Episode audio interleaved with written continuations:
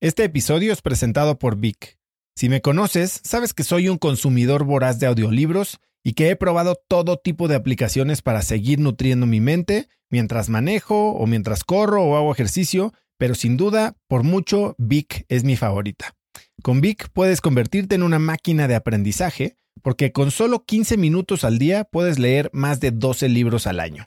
En Vic tienen más de 250 mil títulos y puedes escuchar resúmenes de bestsellers en menos de 15 minutos o libros completos, incluido mi libro Haz lo que importa, así como mis Vic originales como Cómo combatir el síndrome del impostor. Vic, por ser escucha de cracks, te regala 7 días de prueba y después contenido ilimitado por solo 167 pesos al mes en un pago anual de 1.999 pesos al suscribirte a Vic. Simplemente ve a cracks.la diagonal Vic. Vic se escribe B alta E E K. Una vez más, es cracks.la diagonal Vic. Este episodio es presentado por Hospital Ángeles Health System. Cada invitado con el que platico en el podcast me abre los ojos a nuevas tecnologías que están impactando de forma positiva la manera en que todos nosotros vivimos. Una de las áreas en las que el avance tecnológico está generando más impacto es en el área de la salud, especialmente con los avances en cirugía robótica que permiten intervenciones con menos sangrado, menos dolor, cicatrices más pequeñas y una recuperación mucho más rápida. Hospital Ángeles Health System tiene el programa de cirugía robótica más robusto en el sector privado en México. Cuenta con 13 robots Da Vinci, el más avanzado y versátil del mundo, y con el mayor número de médicos certificados en cirugía robótica, con la cantidad de horas necesarias para poder operar, ya que tiene el único centro de capacitación de cirugía robótica en todo el país. Este es el futuro de la cirugía. Si quieres conocer más sobre el programa de cirugía robótica de Hospital Ángeles Health System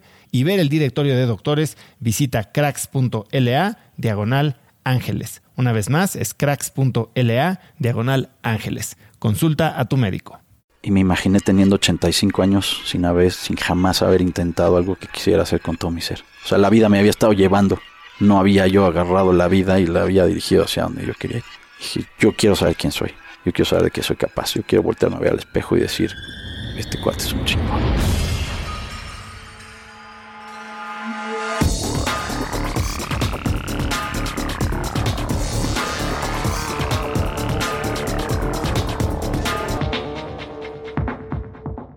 Hola cracks y bienvenidos a un nuevo episodio de Cracks Podcast. Yo soy Osotrava y entrevisto cada semana a las mentes más brillantes para dejarte algo único y práctico que puedas usar en tu vida diaria.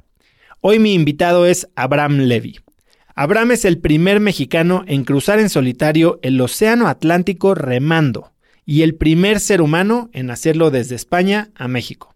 Antes de esto, Abraham ya había recorrido la totalidad de las costas mexicanas en kayak, también en solitario. Abraham hoy me cuenta sobre su motivación para realizar hazañas atléticas extraordinarias, de su filosofía para enfrentar retos y problemas, y me da el detalle de todo lo que vivió durante los 106 días que le tomó remar de España a México. Vamos a lo que venimos y espero que disfrutes de esta entrevista con Abraham Levy. Abraham, gracias por finalmente recibirme. Qué bueno que se nos armó. Así es, Osvaldo. Gracias a ti por tu tiempo. Te llevo eh, con ganas de platicar contigo meses. Desde, no sé cómo llegué a tu documental y lo vi con mi esposa. Me pareció verdaderamente fascinante. Más allá de lo que viviste en la travesía que ahorita vamos a hablar, el simple hecho de quererla hacer es algo a lo que le quiero rascar un poquito. Pero para empezar, eh, de lo que he podido investigar de ti, sé que alguien que tal vez ha marcado tu vida más que muchas otras personas es tu abuelo. Así es. Cuéntame un poco de él. Don Miguel Valdés Villarreal. Pues mira, mi abuelo nació en un pueblito de Coahuila. Y como bien dijo mi hermana algún día, se hizo justicia a sí mismo. Venía de una familia muy bien acomodada creo que eran como 12 personas en un cuarto o algo así, ¿no? se tenían que acomodar bien para caber. bien, ¿no? y pues siempre le gustó más, dar más, aprender. Y bueno, aprendió varios idiomas por su cuenta, tuvo premio a la mejor tesis del año y, le interesaba mucho el conocimiento. Era como un filósofo, un humanista. Y siento que fue mi contacto con la grandeza. O sea, alguien que de veras les haga jugo a lo que es capaz de hacer y se pone un objetivo y va para allá y lo cumple y es este es estricto consigo mismo, pero además un gran ser humano.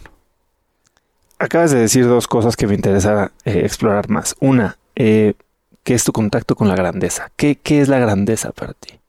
Pues alguien que está más allá de entrada de lo como de lo terreno, ¿no? Como de lo banal.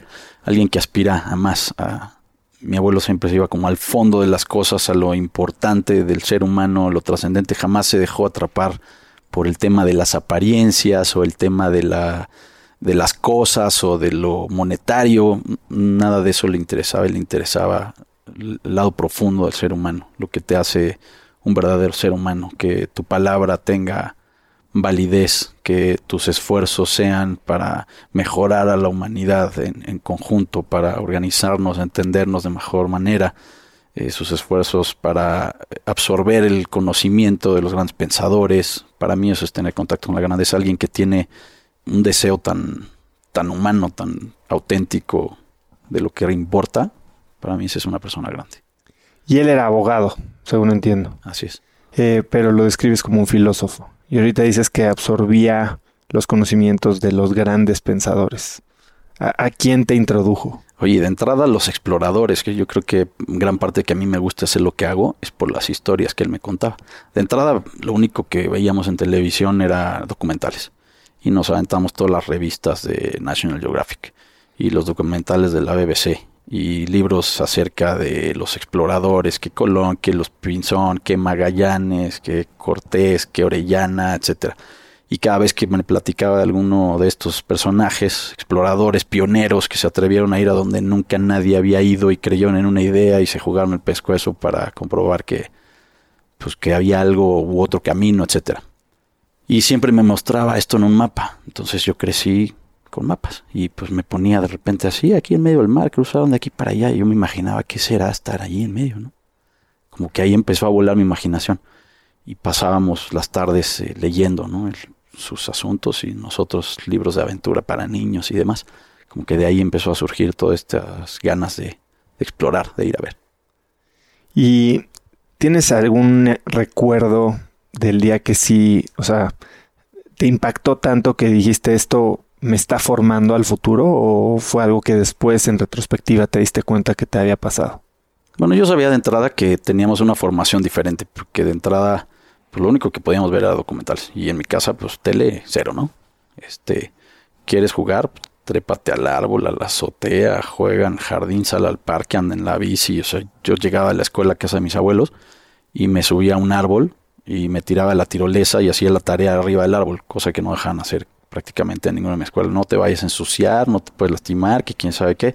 Y ponte a ver la tele, ¿no? Era como lo contrario de la vida que yo tenía. Entonces, sí, definitivamente todo eso me marcó. Mi abuelo, si quería platicar contigo, era de 20, ¿no? Vamos a caminar al jardín botánico, a la Jusco, a un parque, o a la vuelta a la manzana de perdida, ¿no? Siempre era de, de ir afuera.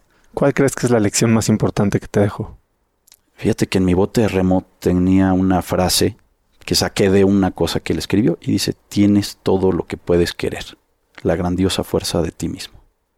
Para mí ese es así como el, resumen, porque en realidad todos estamos hechos de lo mismo y simplemente se trata de asumir la responsabilidad de que las cosas sucedan o no, depende de ti, sin echar culpas para otro. La grandiosa fuerza está en ti, ¿qué va a hacer con ella? Y él, lejos de haberla escrito, para mí la vivió que es lo más importante. Sí, que vi obviamente la frase y es algo que quería platicar y quiero que eh, después regresemos a ella en los momentos difíciles, ¿no? De estos 106 días. Em, pero bueno, algo que también descubrí de ti, me sorprendió, no conocía y hasta tenemos en común, es que bueno, tú fuiste un niño, un niño de, de los de antes, ¿no? De los que jugaban y demás, pero después terminas vendiendo celulares. ¿Cómo llegas ahí? Entiendo que tenías un trabajo más normal. Cuéntame un poquito cómo es tu adolescencia.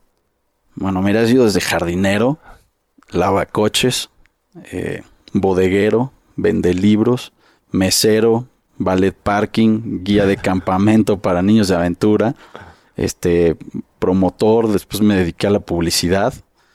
incluso puse un restaurante en alguna fase de mi vida, una pequeña agencia de publicidad BTL y de pronto decido empezar de cero. Y estoy con una mano adelante y otra mano atrás, sin un peso. ¿Por qué ese cambio? Mira, en algún momento, eh, por azares del destino, terminamos haciendo la publicidad de una cigarrera. Y yo detesto los cigarros, pero los detesto.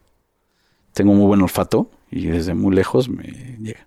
Y no sé por qué cuatro años con un par de amigos acabamos haciendo la publicidad de esta cigarra. Y me acuerdo que en una ocasión, en una junta en Monterrey, oigan, pues felicidades, incrementaron la participación de la marca un 6% y ganaron un premio a pues, la mejor campaña BTL del año, no sé qué. O sea, casi me pongo a llorar así de qué es lo que he estado haciendo. El tema es que utilicé las cosas que a mí me gustan, que me divierten, me apasionan, que es explorar, y las convertimos en una campaña. Entonces, pues algo que te gusta hacer, pues sale bien y esa energía se contagia y pues a la gente le acabó gustando y se acabó enganchando, ¿no? Y entonces renuncio a esto, es cuando pongo el restaurante, terrible, yo no puedo estar en un restaurante, sobre todo algo pequeño que tú tienes que estar ahí encima, es una esclavitud brutal, se lo dejo a los que de veras les apasiona ese asunto, era una idea romántica que tenía y ya nunca más lo vuelvo a hacer. Y después de un año lo pude cerrar con un par de rufianes que había conocido ahí fue que pusimos la otra agencia y bueno, eran un caos y salí corriendo mejor y luego estuve buscando chamba y no encontré chamba en un año. Y decidí empezar de cero.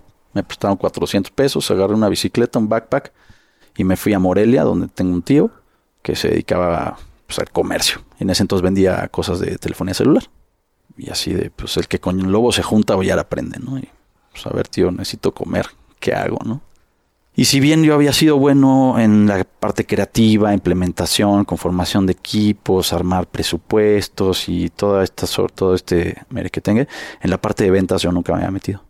Cuando llegué con mi tío, él me dijo, pues aquí el nombre del juego es vender. Y yo creí que me pondría en algunos de los locales que él tenía a vender lo que... Pero no, no, no, yo no necesito gente, yo estoy completo de gente, entonces pues, si tú quieres vender, pues tienes que hacer bolas por tu cuenta. Total me la puso complicada el tío, pero me vendió la idea de si eres capaz de vender, puedes hacer lo que sea. Ya, esa idea me, encantó.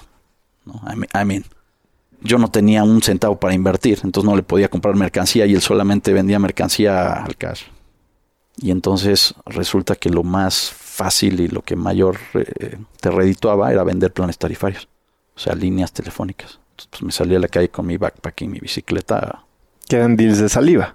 Sí, a rellenar un formato, planchar la tarjeta, que te lo autoricen y pum, vamos. Pero en mi vida había vendido, vamos, un cerillo, nada. ¿Y cuál fue la lección más importante que aprendiste? Bueno, vendía libros, pero llegaban con la lista de libros y ya nada más se los surtías, pues no hacías labor de venta, ¿no? ¿Qué aprendiste de vender? Pues, rompí paradigmas. O sea, me di cuenta que era capaz de hacer muchas más cosas de las que yo me creía capaz. Y me abrió este panorama de si puedes vender, puedes hacer lo que sea. Gracias a esa experiencia, después pude pues emprender mis expediciones y vender el proyecto en tema de patrocinios y hacerlo un éxito en todos los sentidos. ¿En qué año fue esto? 2003, mm, 2004. Porque hace, hace poco entrevistaba yo a un inversionista, mentor y amigo mío que se llama eh, Eberto Taracena. Y él decía que nos hacemos adultos en el momento en que rompemos el vínculo entre las expectativas que tiene el mundo de nosotros y lo que en realidad queremos hacer tengo entendido que a ti te pasó algo similar, que tú como que creciste a la edad adulta por ahí de 2006. ¿Qué fue lo que pasó? Pues mira, para ese entonces había puesto yo mi propio negocio y ya tenía yo como mi centro de distribución de todo el tema de la telefonía celular. Y estoy una noche ahí cerrando cuentas en el local. Pues ya tenía con qué comer, ya había pasado el tiempo de las vacas flacas. Y me imaginé teniendo 85 años sin haber, sin jamás haber intentado algo que quisiera hacer con todo mi ser. O sea, la vida me había estado llevando no había yo agarrado la vida y la había dirigido hacia donde yo quería ir. Y entonces fue ahí que dije, rayos, me dio un escalofrío. Imagínate los 85 años voltear para atrás y decir, pues nunca le aposté a nada que valía la pena, ¿no? Simplemente me dejé llevar por el río y ya está, y aquí estoy. Dije, yo quiero saber quién soy. Yo quiero saber de qué soy capaz. Yo quiero voltearme a ver al espejo y decir, este cuate es un chingón. Entonces, ¿qué quiero hacer? Se trata de encontrar primero eso. ¿Y hubo algo que lo detonara o simplemente fue como que un rayo de lucidez? Pues un vacío, tristeza, o sea, pues estaba ahí, ya tenía cosas, pero no tenía nada que valía la pena, nada trascendente. Entonces, pues solo estaba rodeado de cosas y pues sí tenía con qué comer y con qué comprar ropa y con qué ir y con qué venir, pero y luego eso no alimenta el alma y pues no, no, no te sirve más que para medio sobrevivir ahí. Lo que realmente importa es que hagas cosas que alimentan el alma. Y entonces la pregunta era, ¿y qué es lo que yo quiero hacer? ¿Cómo lo descubriste? carta a Santa Claus o el genio de la lámpara es, este, ¿qué? A ver, ¿a qué te quieres dedicar? ¿Qué quieres hacer ahorita? Todo se puede.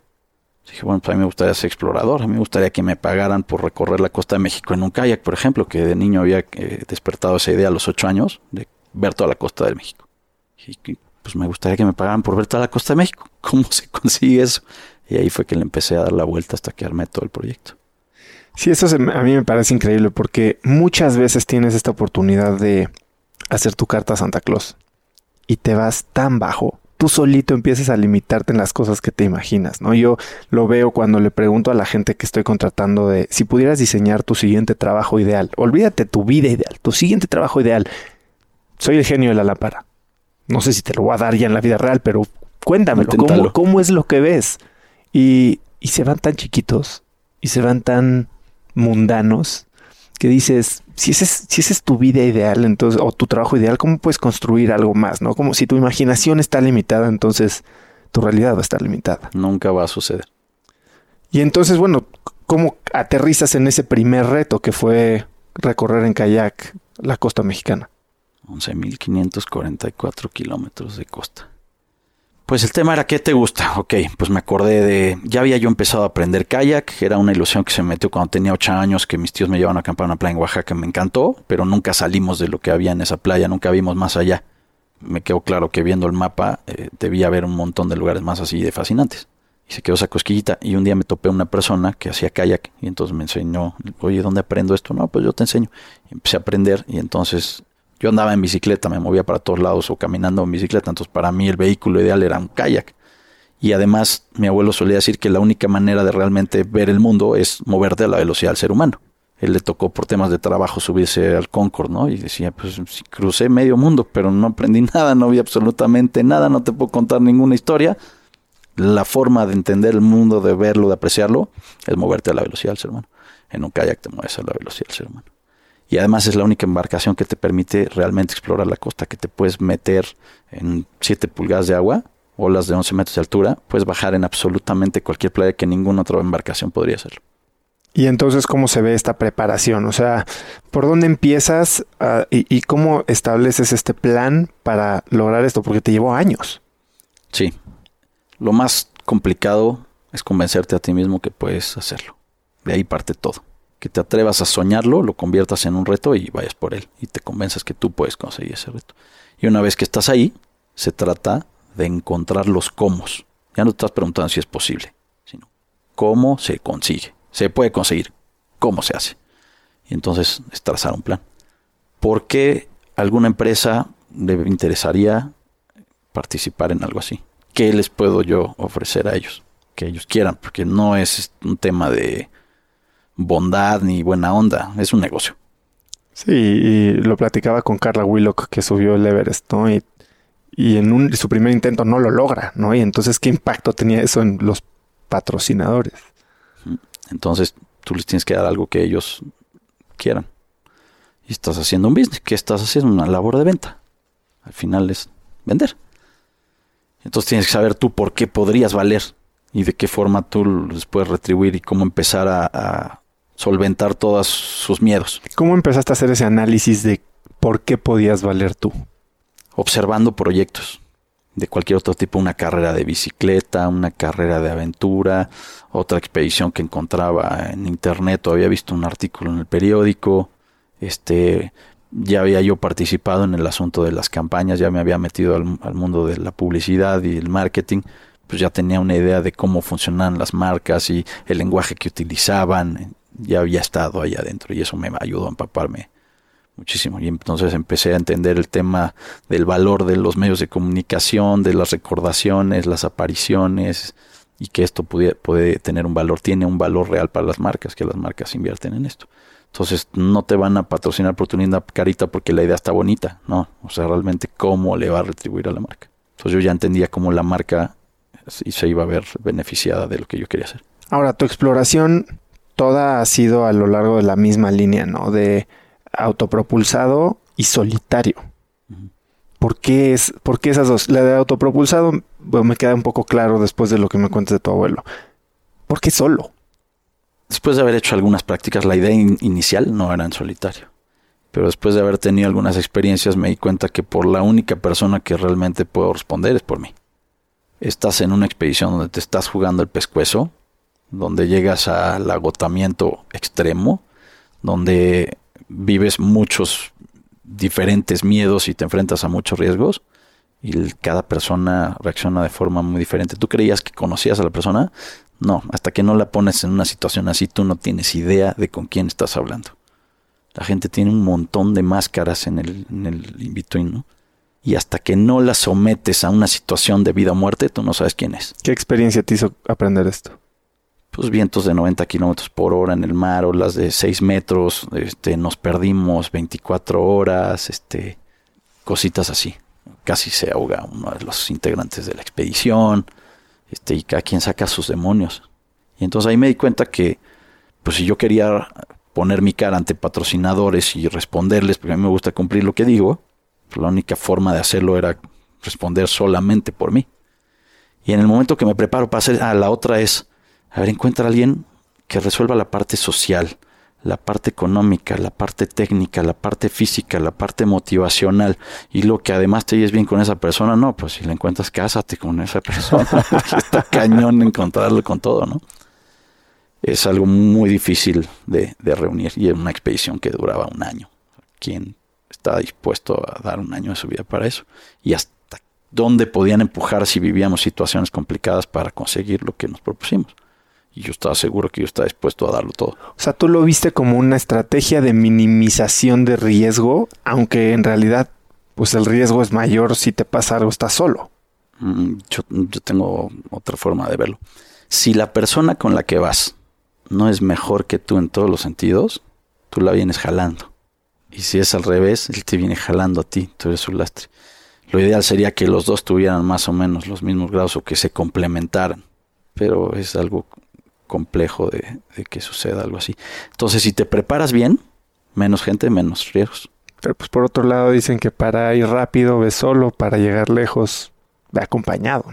Pues al final son frases y depende a que lo apliques. O sea, hay otros campos del conocimiento, algunas cosas que sí pueden requerir algo así.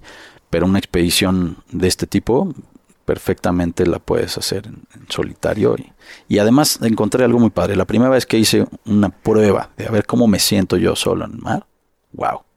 O sea, ahí fue cuando dije, me quedo. Porque en el momento en el que tú no tienes que cumplir con otra persona, que no tienes que estar pendiente de ese otro ser humano, es como si le subieras el volumen a todo lo que te rodea, a todos los sonidos, a todos los olores, a todas las sensaciones, ¡pum! le subes porque ya no tienes ese otro factor de distracción. Entonces te concentras en lo que estás haciendo y estás mucho más inmerso en el lugar. Y eres tú absolutamente, sin tenerte y entras más en flow, quiero suponer, como ese estado donde te sientes mejor, te desempeñas mejor, estás más presente. A mí me resultó fantástico. Tuve que vencer una serie de miedos, tuve que pasar un proceso de acoplamiento. Además, por una vez que le encontré el modo, me parece maravilloso. Pero también me parece maravilloso hacerlo en equipo, solo que es difícil conformar ese tipo de equipos de alto desempeño. Bueno, platicaba con Ernesto Rivas en uno de los primeros, ¿lo conoces? Se han agarrado el chongo en las carreras a la mitad. Exactamente, del desierto. Sí, sí, sí, me cuenta cómo tuvo que jalar gente, cómo tuvieron que arrastrar a gente nadando de olas gigantescas de su propio equipo y obviamente fue el villano de la televisión del 2008, ¿no? Pero eh, sí, entiendo lo que, lo que puedes decir. Las dos partes tienen su encanto. O sea, me gusta hacer expediciones con personas, pero que no involucren temas de patrocinadores feliz de la vida, si no tengo ningún compromiso de esos, vámonos en equipo y pues no hay ninguna prisa, no pasa nada. Podemos llegar antes, podemos llegar después, podemos cambiar el plan y no pasa nada porque el compromiso es con nosotros y, tenemos otra, otra misión. Pero cuando tú le dices a un patrocinador, voy a hacer esto, tienes que cumplir. Punto. Y ahora decides, voy solo. ¿Cuáles son estos miedos que me dices que tuviste que vencer? Pues, ¿qué, se siente estar solo en medio del mar? Pues ahí viene Steven Spielberg y su historia del tiburón, de pronto se te mete en la cabeza. Te puedes dejar que tus miedos te coman. Entonces tienes que volverte muy frío, muy racional y, pues darte cuenta que pues en realidad no pasa nada. Es un miedo a lo desconocido y te vas acostumbrando a ese entorno que en realidad es nuestra casa. Nos, nos, hemos alejado de esto por vivir en estas urbes gigantescas en donde ya no estamos en contacto con la naturaleza, pero pues en realidad nosotros somos de ahí. ¿Qué habría que temer? Esa es nuestra casa. En estos 13 meses que duró tu expedición, eh, entiendo que ibas parando también, no es, no es como con tu barco cascarita que vives dentro del barco, en un kayak no puedes dormir, no puedes Podrías hacerlo si lo preparas para eso, pero en esta ocasión la idea era explorar la costa de México y entonces acampaba todos los días. Y entonces, bueno, entiendo que lo que más pasas alejado de la civilización son alrededor de 10 días. Es el tiempo máximo que estuve sin ver a nadie. ¿Y cómo, cómo te preparaste para esos momentos de soledad? Estaba viendo hace poco, no sé si has visto una serie en la tele que se llama Alone.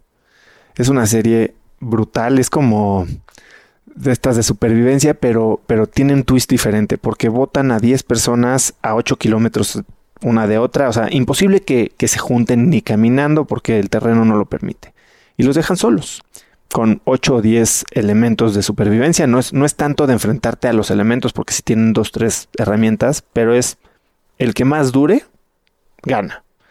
Y te das cuenta que en la primera semana se van la mitad o el 60% y después los 4 o 5 que quedan empiezan ya a construir sus casas y a, aprender a vivir con los elementos y después se enfrentan al cambio de clima y demás porque esto es en Canadá, en, pues, cerca de Vancouver. Y al final lo que los mata es la soledad y se empiezan a volver literal locos.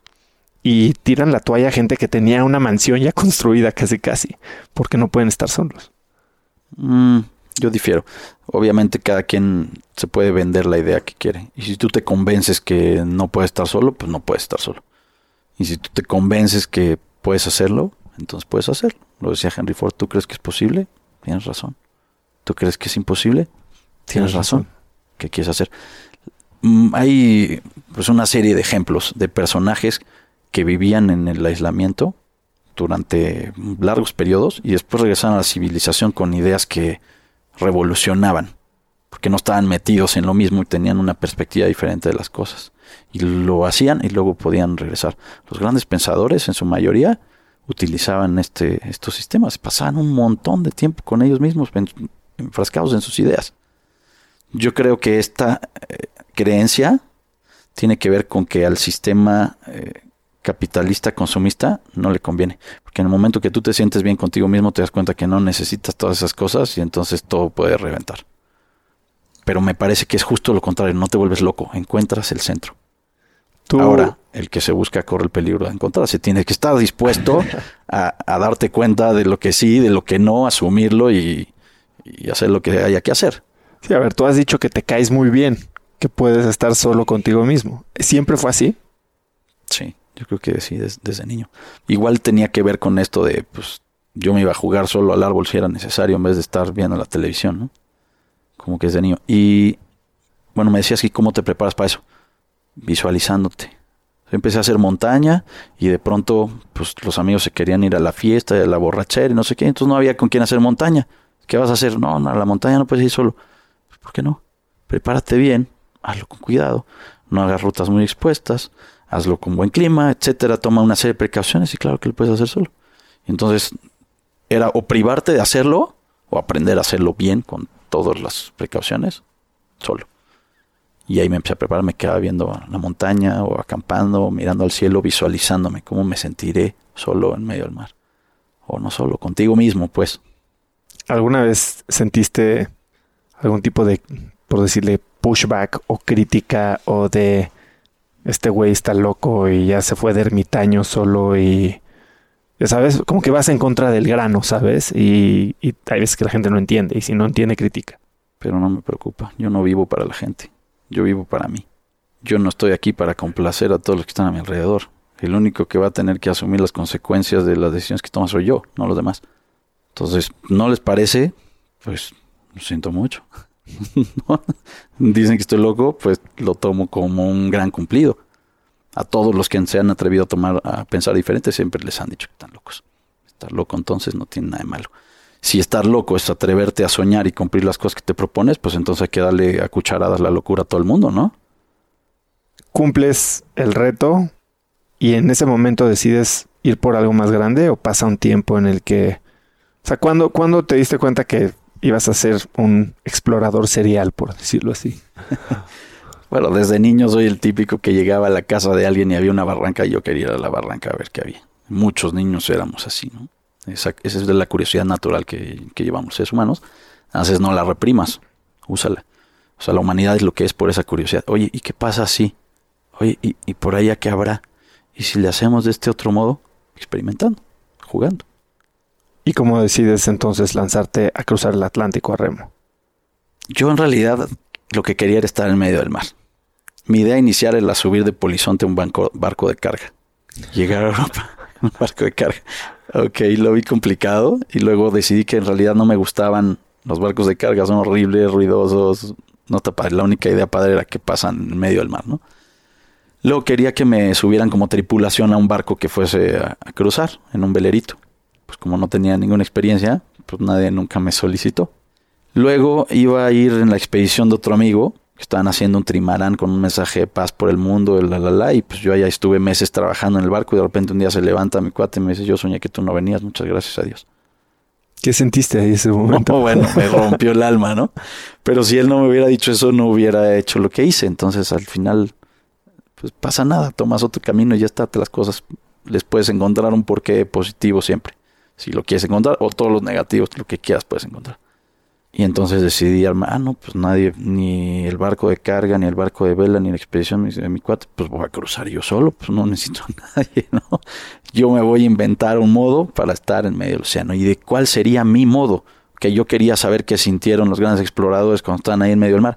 Bueno, ellos no sabían exactamente a dónde iban, no tenían los instrumentos tecnológicos que yo podría traer, no tenemos ya asuntos del escorbuto, nadie se me puede amotinar si voy solo, una serie de ventajas. Pero entonces, ¿de qué manera me acerco a eso? Ah, bueno, pues solo y a remo. Me parecía que podía darme una idea de lo que sintieron y me parece fantástico. ¿Y, ¿Y, dimensionabas el tamaño del reto que esto iba a hacer? O sea, cruzar de Europa a México remando. Hay locuras que no vale la pena curar, dice una canción. Este, pues te lo tratas de imaginar, pero hasta que no lo vives, realmente no, no sabes de qué va. Recuerdo que llegué y los puntos de mi tracker, cada cuatro horas mandaba una señal. Bajé todos esos puntos y los monté en el Google Earth. Y cuando abrí la imagen, me dio un shock, lo tuve que cerrar la pantalla. O sea, durante un tiempo yo mismo me lo preguntaba, ¿de veras crucé remando el Océano Atlántico? O sea, no, no lo soñé, de veras, a ver si estoy aquí, ¿eso pasó? Porque inicialmente me... Las personas que me decían, no, no es, no es posible, o sea, nos está chorando, eso no es, como que me causaba un poco de conflicto que no lo creyeran. Pero llegó un punto en el que dije, ¿sabes qué? Es perfectamente normal. O sea, sí, sí está muy grande, entiendo, entiendo todas sus dudas. Y, y, ya no me lo tomé de esa manera, ¿no? De que, oye, pues te lo estoy diciendo y no me crees. Dije, no, es perfectamente normal, sí está muy grande, incluso es como un cumplido. Claro. Entonces, te digo que yo me tardé en convencerme de que sí lo hice y no lo había soñado. Y entonces, ¿cómo, ¿cómo decides prepararte para esto? O sea, yo no me puedo imaginar si la gente entrena cuatro o cinco meses para correr 42 kilómetros, ¿cómo entrenas para remar 9500 kilómetros? Ahora también hay una diferencia. Cuando lo quieres hacer contra reloj, el entrenamiento tiene otra demanda. Aquí no estás haciendo contra reloj, aquí necesitas otras cosas. Aquí necesitas estar dispuesto a, enfrentar lo que venga, la aventura. Y eso tiene un factor bien distinto. Pero sí me llegué a aventar entrenamientos de 12 horas. Y comer, como se espera, tuve que subir 30 kilos para poder zarpar. Eso quería entender. ¿Cómo? A ver, vamos a entrarle un poquito a tu régimen de entrenamiento y de alimentación, porque vi que subiste 30 o 20 kilos, pero que después los perdiste en el primer mes por un error en tu cocineta, bueno, tu, tu y fueron estufa. dos cosas. Uh -huh. eh, a ver, ¿cómo subes 30 kilos de una manera saludable? Supongo que hay maneras de subir y hay maneras de subir 30 kilos. ¿Cómo lo hiciste tú? Mi nutrióloga Celia Peniche hizo todos los cálculos y ella me pone así como mi dieta. Y grasa vegetal es la clave. O sea, es grasa que almacenas que se convierte en energía a diferencia de las grasas saturadas. Aguacate, aceite de oliva, toda clase de nueces, maravilloso. ¿Y qué comes? Pues todo lo que tenga el vecino a la mano, ¿no? Nadie se siente cerca porque te lo comes todo. Y si estás entrenando 8 o 12 horas al día. ¿Cuántas calorías comes al día? En tu pico. 11 mil. O sea, literalmente, si invitaras a comer a cinco personas, que cada quien elija algo, lo piden todo y bueno, ya lo ponen en la mesa sus tres tiempos y luego que se levanten y se vayan porque te lo vas a comer todo tú. Y la parte del entrenamiento físico, ¿qué, ¿en qué consistía? Obviamente aprendiste a remar. Eh, entiendo que entrenaste con miembros de la selección. Eh, cuéntame un poquito más cómo, cuánto tiempo te lleva prepararte para este reto. Chucho Porras en el Club España, enseñó a remar. A ver, así te subes al esquif y me prestó uno que era un poquito más anchito, y ya le decía, el asado. Este, y, poco a poco ahí me volteé varias veces, me eché mis bucitos, aprendí a subirme de regreso y después este, pues me empecé a, a, juntar con los que entrenaban ahí, empecé a ver cómo le hacían y les empecé a pedir consejo, etcétera, etcétera, hasta que sentí que ya tenía la técnica suficiente para poder remar un océano, que no es la misma técnica depuradísima que tiene alguien que va a hacer una cosa olímpica.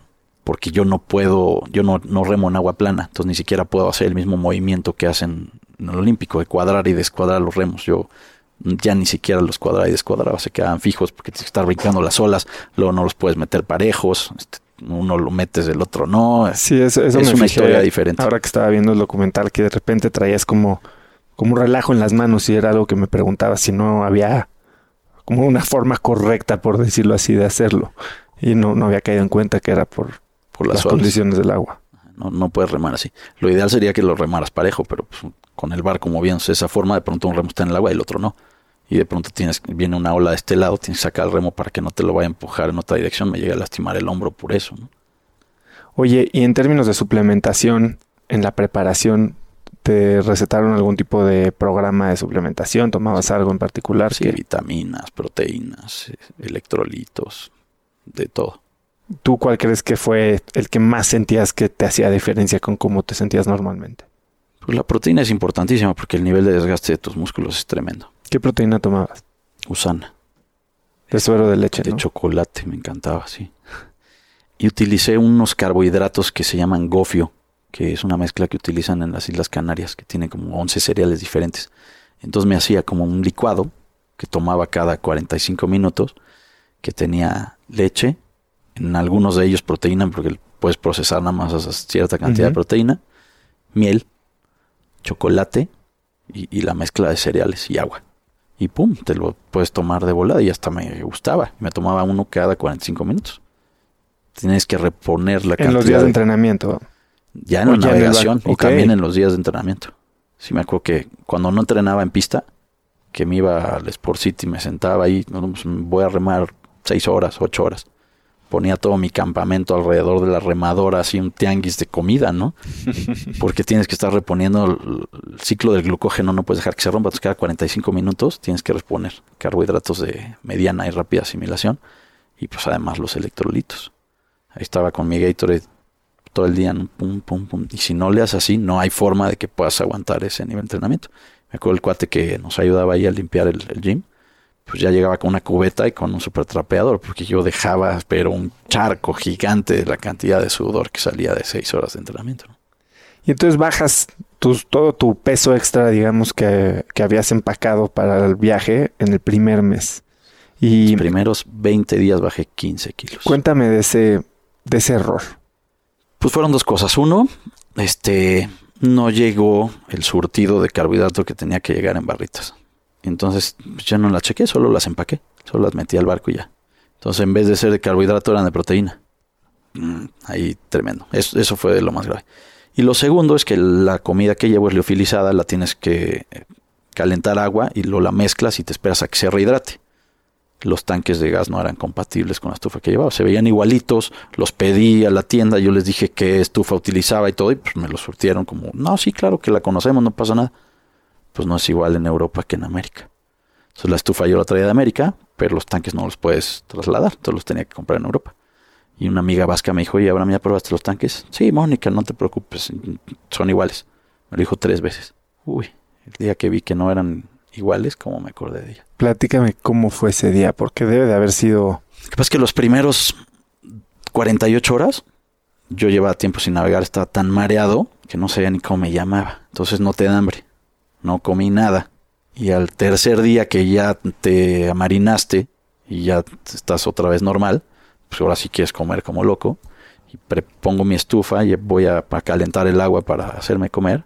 Y pues no puedes calentar el agua. No son compatibles. Pues regresar ya no era una opción. Yo estaba a tres días de distancia, con condiciones adversas para regresar. Pues, la comida te la puedes comer fría, pero pues la grasa fría no está padre, no se rehidrata igual, de por sí pues no es lo más sabroso. ¿Y qué pasaba por tu cabeza? ¿Te culpabas? Porque en el, documental, no sé si es parte de la edición, parece que como que te lo sacudiste muy rápido. Y, yo me pongo en esa posición y tal vez yo hubiera hasta considerado tirar la toalla, no sé. Somos hombres o payasos. yo sabía que podías seguir comiendo. O sea, la comida te permitía rehidratarse sin tener que calentarla.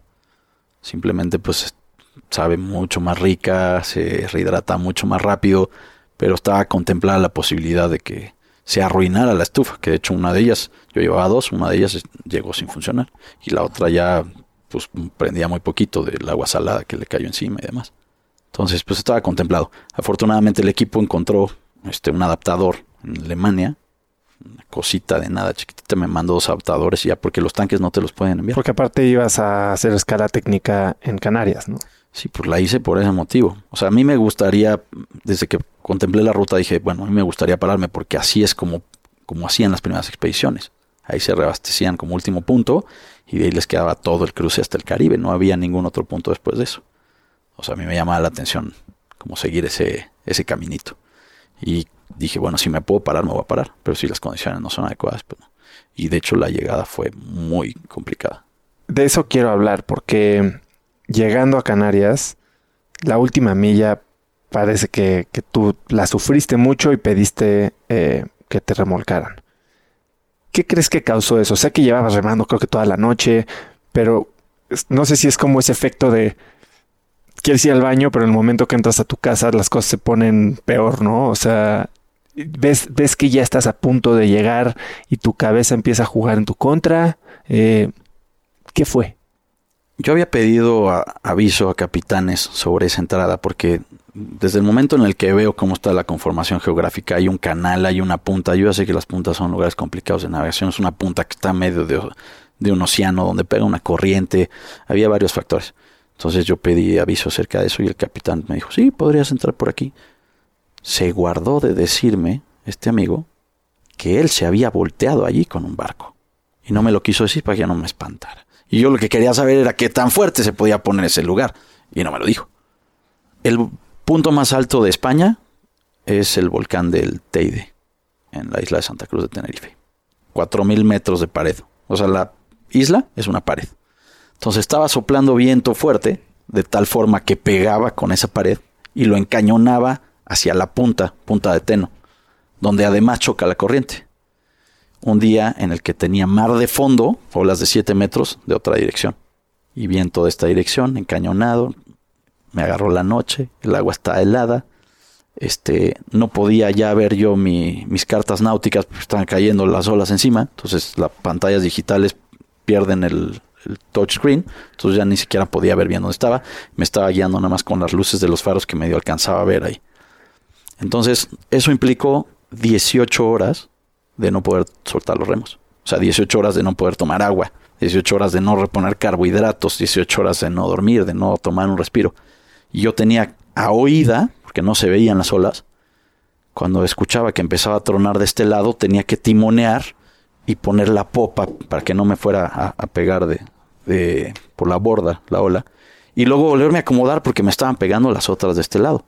Entonces a ciegas venía timoneando para que no me fuera a voltear esta cosa hasta que por fin logré meterme en el canal y cuando empieza a amanecer me quedé dormido un momentito del agotamiento, ya que estaba dentro del canal, ya que no, no sentía ese, ese riesgo de las olas, ya estaba más protegido, ya no estaba encañonado ahí el viento, y me quedo dormido, no sé, cinco minutos, diez minutos, y pues eso me separó de la costa y ya no me permitió entrar al puerto donde yo quería entrar. Ya el viento no me dejaba remar de través. Entonces fue ahí donde dije, pues, estoy a una milla. Alguien venga por mí. De hecho, salió un, cuate que iba a pescar y no me encontraba. Decía, yo sí te veo, aquí estoy, dale para tal rumbo. Se ve que el cuate no naga, porque yo le decía sigue el, el compás tantos grados. Nada más lo veía yo hacer zigzags así para todo lado y no me veía. A ver, agarra tu compás y sigue este rumbo. Y ya, pues este por fin me vio y nada más me remolcó para la entrada a la marina. Estaba yo hecho pedazos. Sí te veías. Sí, deshidratado, agotado, con los 15 kilos menos.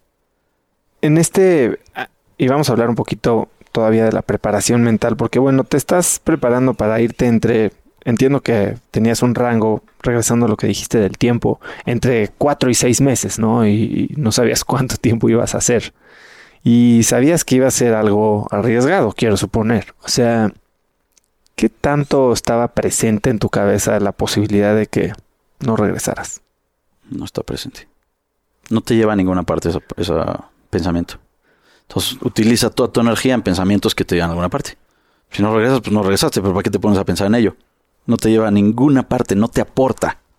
Entonces, concéntrate en qué sí tienes que hacer para llegar. Yo jamás zarpo creyendo que no voy a llegar. Si tú zarpas creyendo que no vas a llegar, pues no zarpes. Bueno, es una realidad que todos nos vamos a morir en algún momento. Puede ser aquí o allá o donde sea. Pero ¿para qué piensas en eso? No tiene ningún sentido. Sí, me imagino, digo, que sí, sí es fortaleza mental lo que, lo que estás hablando, ¿no? Es, Y- es enfocarte en las cosas que realmente importan, que te pueden llevar a alguna parte y desechar todo el otro pensamiento que no te aporta absolutamente nada. Nunca, a ver, todos tenemos el diablito en el hombro. Tú nunca lo tienes. Me estás diciendo que nunca de repente un pensamiento negativo entra en tu cabeza y te dice, Abraham, güey, esto se puede poner de la fregada.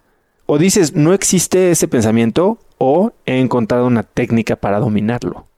Pues creo que no soy tan consciente de cómo lo hago. Este, yo creo que en el momento que siento que se empieza a trepar el diablito, pues me sacudo antes de que llegue al, al oído a alcanzarme a susurrar alguna cosa, ya lo despaché. Porque sí es un hecho, en el momento que estás allá en medio y te dejas llevar tantito por algún pensamiento, te puede comer. No te puedes permitir que se te acerquen ese tipo de pensamientos. Sacúdelos. Y sí, pase miedo, por supuesto, pero en ese miedo no te pongas a pensar de me voy a morir, porque lo atraes. Mira, un experimento que llegamos a hacer con unos amigos. Me gusta hacer kayak de río, tenemos unos amigos muy picudos para hacer kayak de río. Y un experimento. Llevamos a un cuate nuevo y le enseñamos algunas cosas del kayak. Y bueno, hay una sección en el río donde hay un hoyo. Y ese hoyo, pues, te puede tragar, ¿no? Y pues te va a meter una buena zarandeada, vas a tener que hacer, abandonar el kayak, salir nadando, probablemente te des un coscorrón con las piedras, te vas a tragar agua, va a estar movido el asunto. Bueno, y entonces a uno agarras y le dices, mira, eso es un hoyo, si te vas ahí, te va a ir terriblemente mal. ¿Qué hace el cuate? Se no deja de ver el hoyo. ¿Y sabes a dónde va? Al hoyo.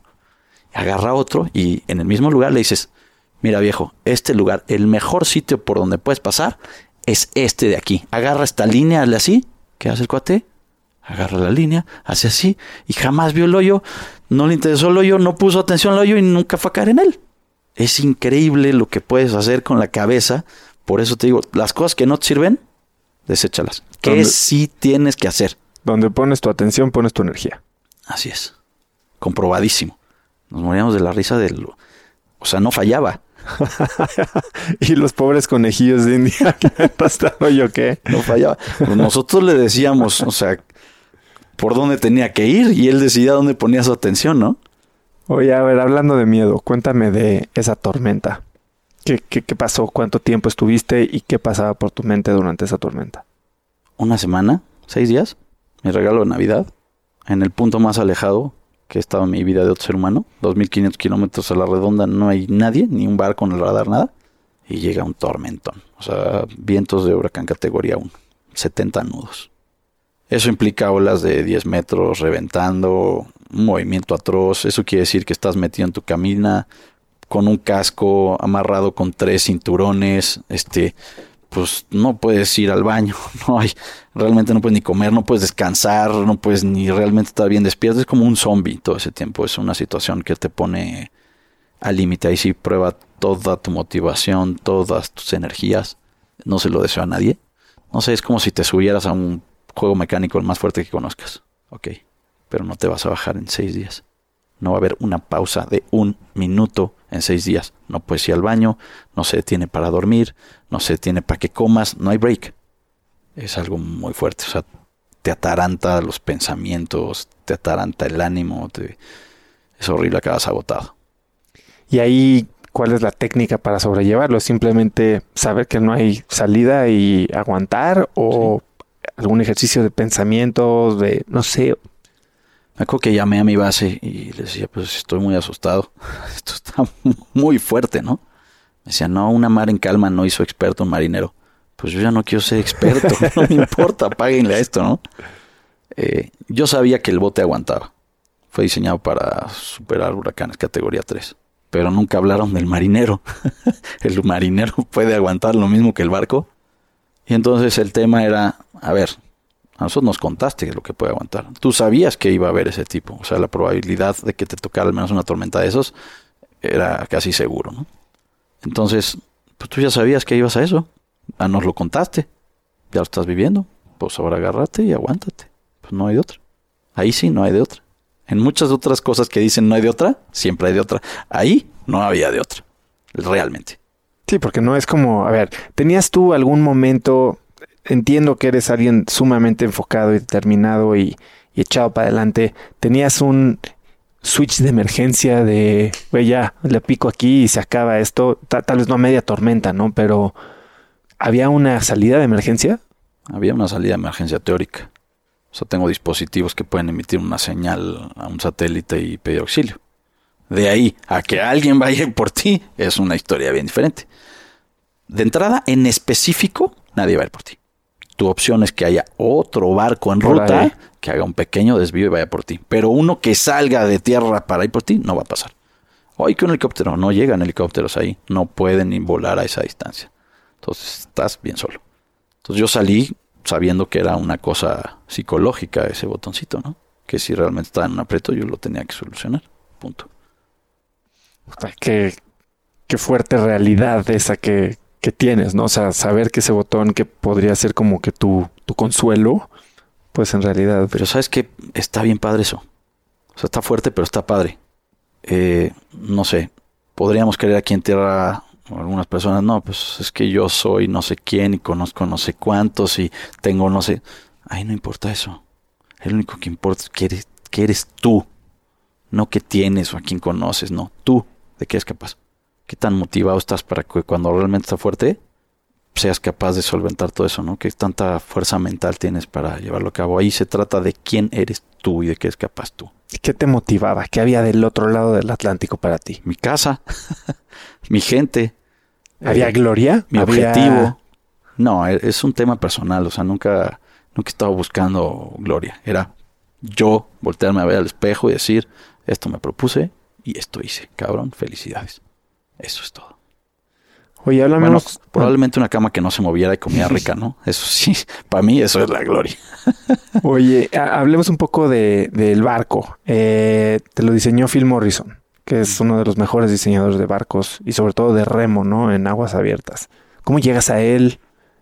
¿Qué, qué le aprendiste? Mira, estaba platicando con el primo de un amigo mío que estudió arquitectura naval y es especialista en materiales y vive en Noruega.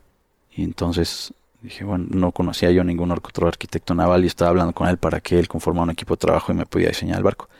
Cuando llegamos al tema de tiempos, me dijo, puf, no, no salgo en ese tiempo, traemos estos otros proyectos.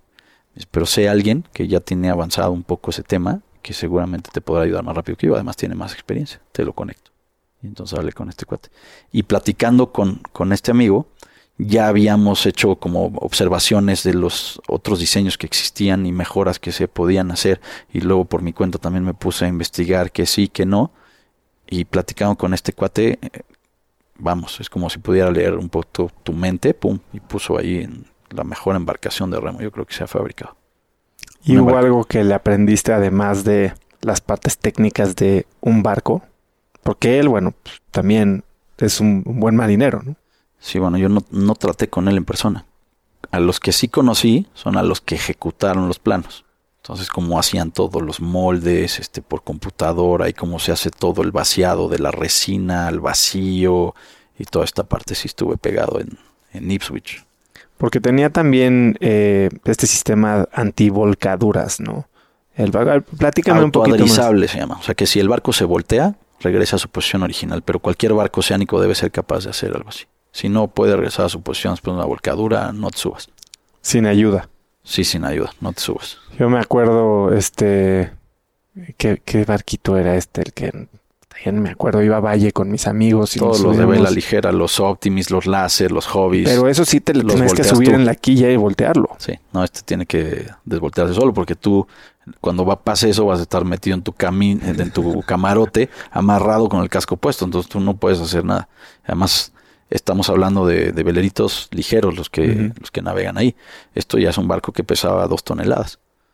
Entonces pues, ya es otra cosa. Las otras las levantas tú con la mano, lo puedes cargar. Esto no lo puedes cargar. Sí, cuando empecé a ver el documental y vi el, pues, el tamaño del barco, digo, no es lo mismo que un kayak, o sea, no se veía muy eficiente en el agua. Pero lo es. lo es. Navega increíble. ¿Y, y qué ha sido de ese barco? ¿Lo tienes? ¿Lo usas? Mm, tocó el agua una vez. Desde entonces lo modifiqué para que dos personas lo puedan remar. Nada más que no pueden ser dos personas de mi tamaño, tiene que ser alguien más chico. Que si no, no alcanzas a estirar bien las piernas. Tengo que hacer, para que eso funcione bien, una modificación a los asientos y demás, ganar un poquito de espacio. Este, y me gustaría, estoy trabajando en implementar un programa en el que alguien que quiere enfrentar un reto diferente y romper paradigmas pueda vivir una mini aventura de este tipo, un- una mini expedición saliendo del puerto Topolobampo y cruzando hasta La Paz, unos 280 kilómetros, que puedan representar de dos a cinco días. Eso está padrísimo. Está increíble y lo puedes hacer en solo o lo puedes hacer en pareja. ¿Qué fue lo más increíble que viviste esos 106 días? La inmensidad. Tú crees así, volteas aquí en la Ciudad de México, wow, qué ciudad tan grande, oh, qué edificio tan grande. No tienes idea de la inmensidad hasta que no estás ahí en medio. ¿Qué te hacía sentir? Chiquito, chiquito, chiquito. Pero al mismo tiempo, en algunos momentos, tan grande como todo eso. Nosotros somos una parte pequeñita de todo eso. ¿Y qué impacto tuvo en ti y en cómo ves el resto de tu vida ya? Digo, esto fue hace ya varios años y regresaste a la civilización y cómo te percibes tú en el contexto de una sociedad que tal vez está no tan despierta como pudiste tú estarlo en ese momento. Tenemos mucho que hacer. Eh, yo diría que los seres humanos estamos desperdiciando nuestra humanidad y nuestro potencial. Estamos viviendo una época similar a... Yo hago una analogía como si en este momento estuviéramos quemando Alejandría. En algunos campos específicos, ciertas personas están logrando algunos avances, pero como humanidad estamos desperdiciando un montón de potencial humano. Si ves a cada mente como si fuera un procesador, una, cada mente es un generador de ideas y la mayoría de las empresas se dedican a estupidizar a esas personas, a, convencerlas de que necesitan cosas que no necesitan, a convertirlas en zombies y, y a tratar de llevarlas a que las apariencias y las cosas sean lo máximo en su vida. ¿Qué estás haciendo? Estás desperdiciando toda esa capacidad de procesamiento, porque la estás inutilizando, la estás poniendo a hacer procesos que no te van a llevar a ninguna parte. Ahora, ¿qué pasaría si diéramos un giro en la forma de existir como humanidad y dejáramos de perder el tiempo en esas cosas que no tienen ningún sentido y utilizáramos todos esos procesadores de la forma adecuada? Yo creo que ya sería posible la teletransportación, los viajes a la velocidad de la luz o muy cercanas a las de la luz o no sé qué tantas otras cosas seríamos capaces de hacer ya. Estaba leyendo justo esta semana un nuevo libro de Peter Diamandis y Steven Kotler que se llama El futuro es más rápido de lo que crees. Y en una de las partes habla obviamente de tecnologías que se están acelerando y que van a cambiar el futuro, pero uno habla justo de lo que estás diciendo, de eventualmente pues tal vez nuestras conciencias o nuestras mentes estarán unidas en un colectivo de conciencia en la nube. Y si eso hace que dejemos de pensar en nosotros como individuos y empecemos a hablar, a pensar en, en, en esta conciencia colectiva, entonces, ¿qué es lo que va a pasar? ¿No? ¿Cómo que todas estas cosas que estás diciendo pueden entonces ver por el bien literal común? O sea, ¿cómo te explicas que en el mundo hay comida para todos? Sin embargo, hay gente muriéndose de hambre y que un solo país de nuestro planeta se gasta en armamento lo que le puede quitar el hambre al resto de la Tierra. Ese es el mundo en el que vivimos. ¿Qué sentido tiene eso? ¿Cómo, cómo para qué? Yo creo que somos más listos que eso y lo podemos hacer de otro modo. ¿Para Eso- qué crees que está diseñado el ser humano? Para brillar, somos luz. Cuando llegaste a Cancún, ¿qué sentiste? Que si hubiera tenido más comida o que tuviera comida rica, me hubiera dado la vuelta y hubiera seguido navegando. Este, nada, fue muy padre, una bienvenida espectacular. Los canoeros se la rifaron, se armó ahí un fiestón loco y traen pancartas y porras. Y tanta gente que se dio cita y pues aquí no hay acarreados, no les iban a dar su sándwich. Y fueron porque creían en el proyecto y porque les entusiasmó, les inspiró algo y hubo gente que tomó vuelos del otro lado de México para estar ahí, ¿no? Que pues, es un gran honor poder compartir eso. Y una vez que termina este viaje de seis años y cacho desde que se te ocurrió, ¿vives un duelo? Sé que muchos atletas olímpicos terminan las Olimpiadas y entran en una depresión profunda, ¿no? Creo que el 80% de los atletas olímpicos les pasa. ¿Tú viviste algo así? Sí, llevas como un proceso de adaptación. Ahora tuve dos meses muy ocupados regresando, dando entrevistas día y noche. Y en realidad no pude descansar hasta después de esos dos meses y me dormí una semana completita. Y yo creo que si me dan más chance me duermo dos. Sí estaba bien cansado. Este, sí, sí es difícil porque pues llegas y ves a todo el mundo corriendo y bueno, ¿para dónde corren? Están corriendo hacia ninguna parte, ¿no? ¿Cu- ¿Cuál es la prisa? este y, tener esa perspectiva de tanto tiempo sin esas influencias y sin esas ideas pues, te permite darte cuenta que, que lo podemos hacer mucho mejor que podemos emplear nuestra humanidad de mejor forma Hay una palabra que hay en inglés que a mí me gusta mucho, que nunca le había encontrado eh, la traducción al español, y es to thrive. Y te oí decirla a ti en español, que tú comparas sobrevivir con supervivir. Y me pareció que esa es justo la traducción de thriving. A ver, ¿qué es supervivir? sobrevivir es como pasar de panzazo no y supervivir es vivir a full todos me dicen oye sobreviviste no no, no. yo superviví porque estoy haciendo lo que me apasiona porque estoy rodeado de belleza porque le saqué provecho a todo lo que soy capaz de conseguir este por una serie de cosas eso es estar vivo te desarrollaste. Pues es que, a ver, te regalan un, no sé, un auto. Un auto que han trabajado, o sea, para llegar a él han pasado miles de años de tecnologías. Y es capaz de llegar a velocidades increíbles. Pero pues tú tienes miedo a la velocidad y te lo regalaron. ¿Y qué haces? Pues lo guardas. Y pues no le va a caer polvo porque además pues, está muy bonito y, ¿no? y vale un dineral y no sé qué, lo tienes guardado. El objetivo del auto, pues no se cumple. Lo estás desperdiciando, pues mejor préndele un cerillo. Ese auto fue diseñado para que puedas ir de 0 a 100 en 3.2 segundos, puedas agarrar las curvas de esta manera, frenes así. Pues úsalo. Es lo mismo con las capacidades humanas. Si eres capaz de todo eso y no lo usas, pues entonces ¿qué caso tiene? ¿Cómo para qué lo tienes? ¿Qué es lo que más te emociona en los próximos 18 meses? ¿A qué te estás dedicando? A navegar. Y navegar y navegar y aprender todo lo que, lo que puedo aprender a navegar. Ahorita pues paso gran parte del tiempo viviendo en un barco de vela y haciendo travesías, este, llevando barcos de un lado al otro, llevando mi barco, rentando barco, trabajando capitán para otros barcos. Me encanta navegar. ¿Y tienes más retos en, en mente? Pues mira, eh, sí, sí los tengo, pero de, de entrada como algo que se me antoja hacer y no a nivel reto, sino experiencia, sí que me gustaría en algún momento de mi vida vivir con mi futura familia, si tengo el privilegio, navegando por el mundo. Hay una familia años. en Son Instagram que tiene un catamarán, ¿no? Ah, No entonces sé si es un catamarán. Bueno, unos amigos de pueblo están ahora navegando. El proyecto se llama Soltando Amarras.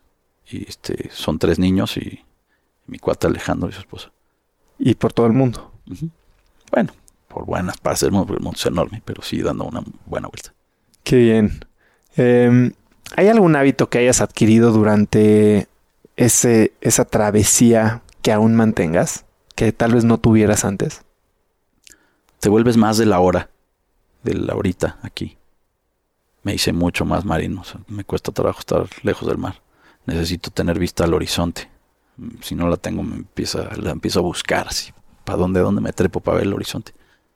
¿Y cómo practicas ese tema de estar en el ahora eh, en tu vida diaria? ¿Tienes algún momento en el que conscientemente tomas un momento para apreciar? Pues trato de hacerlo todo el tiempo, sí. ¿Meditas?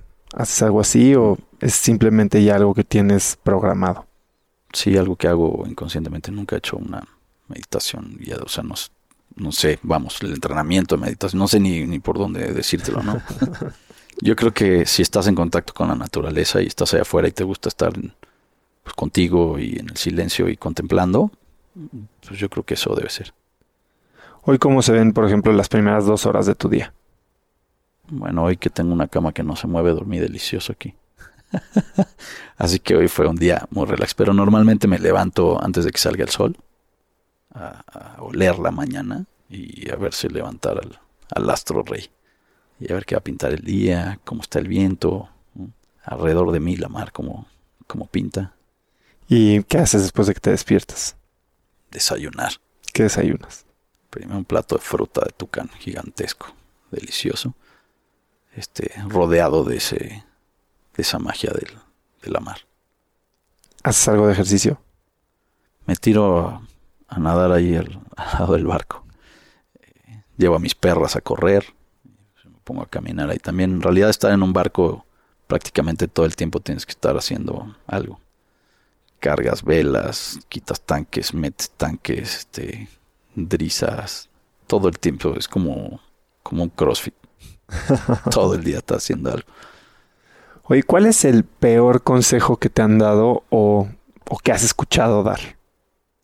Pues yo creo que este asunto de las mamás de no, no hagas esto porque te va a pasar tal, ¿no? Esa, esa idea del- de, inculcar el miedo me, me parece terrible.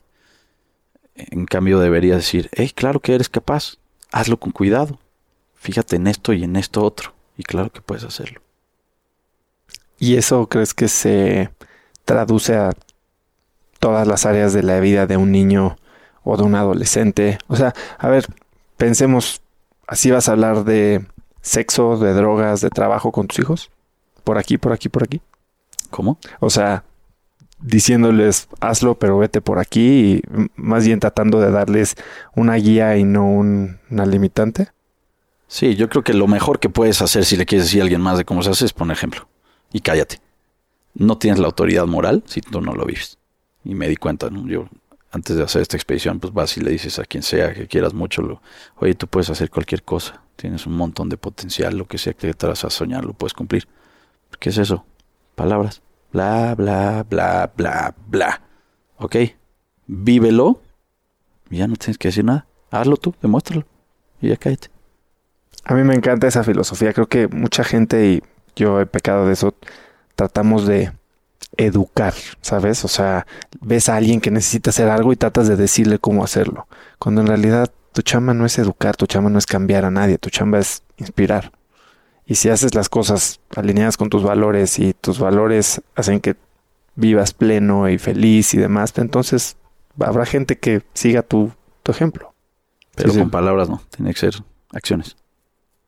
Tienes que tener la autoridad moral para decirlo. Hay gente que habla muy bien y te puede echar un choro mareador, pero al final no se percibe eh, lo auténtico si esa persona no lo vive así, si no lo hace, si no lo ha demostrado. Acuerdo que mi abuelo de algún modo decía, no basta que digas que, es, que eres muy bueno para esto y para aquello y que te pintas solo. Hay que demostrarlo, hay que vivirlo, hay que ser así.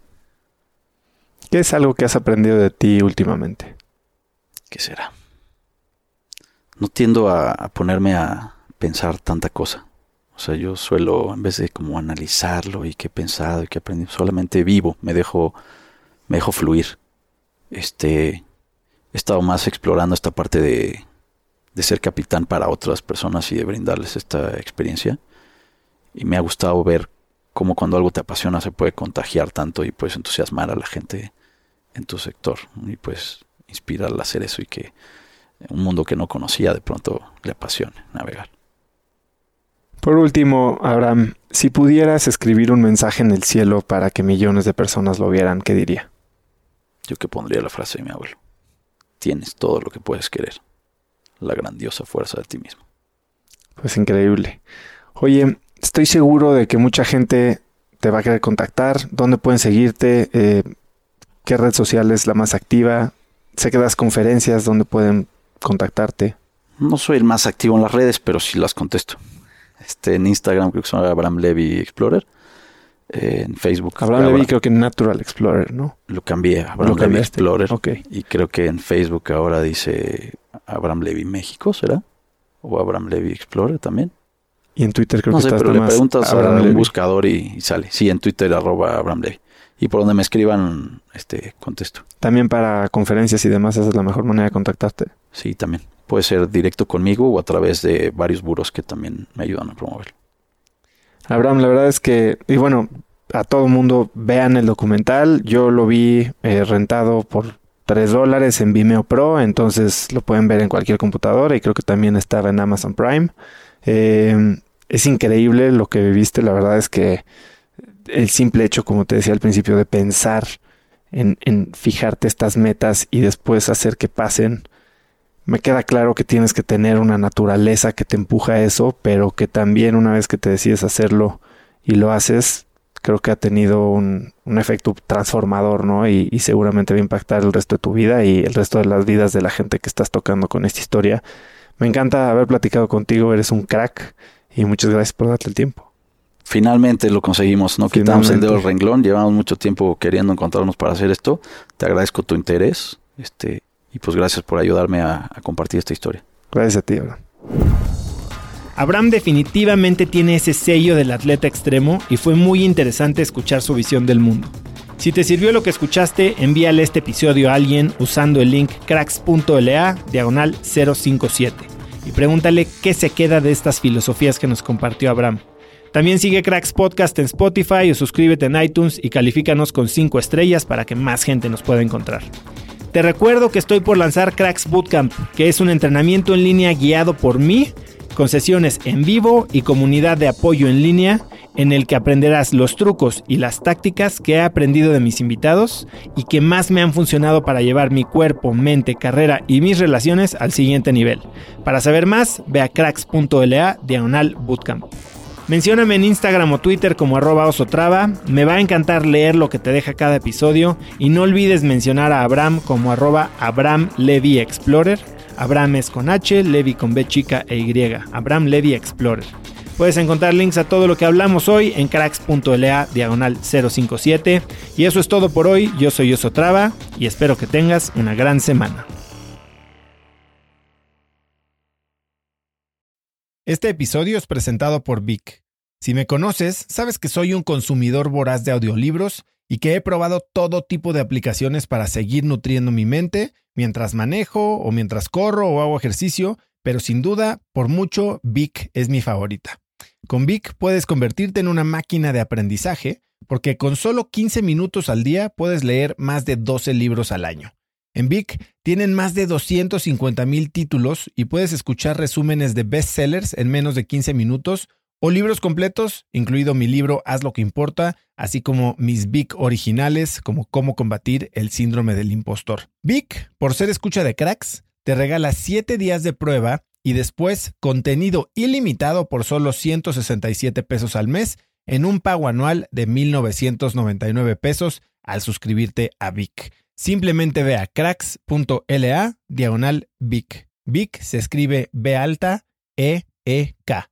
Una vez más, es cracks.la diagonal Vic. Este episodio es presentado por Hospital Ángeles Health System. Cada invitado con el que platico en el podcast me abre los ojos a nuevas tecnologías que están impactando de forma positiva la manera en que todos nosotros vivimos. Una de las áreas en las que el avance tecnológico está generando más impacto es en el área de la salud, especialmente con los avances en cirugía robótica que permiten intervenciones con menos sangrado, menos dolor, cicatrices más pequeñas y una recuperación mucho más rápida. Hospital Ángeles Health System tiene el programa de cirugía robótica más robusto en el privado en México. Cuenta con 13 robots Da Vinci, el más avanzado y versátil del mundo, y con el mayor número de médicos certificados en cirugía robótica, con la cantidad de horas necesarias para poder operar, ya que tiene el único centro de capacitación de cirugía robótica en todo el país. Este es el futuro de la cirugía. Si quieres conocer más sobre el programa de cirugía robótica de Hospital Ángeles Health System y ver el directorio de doctores, visita cracks.la diagonal ángeles. Una vez más, es cracks.la diagonal ángeles. Consulta a tu médico.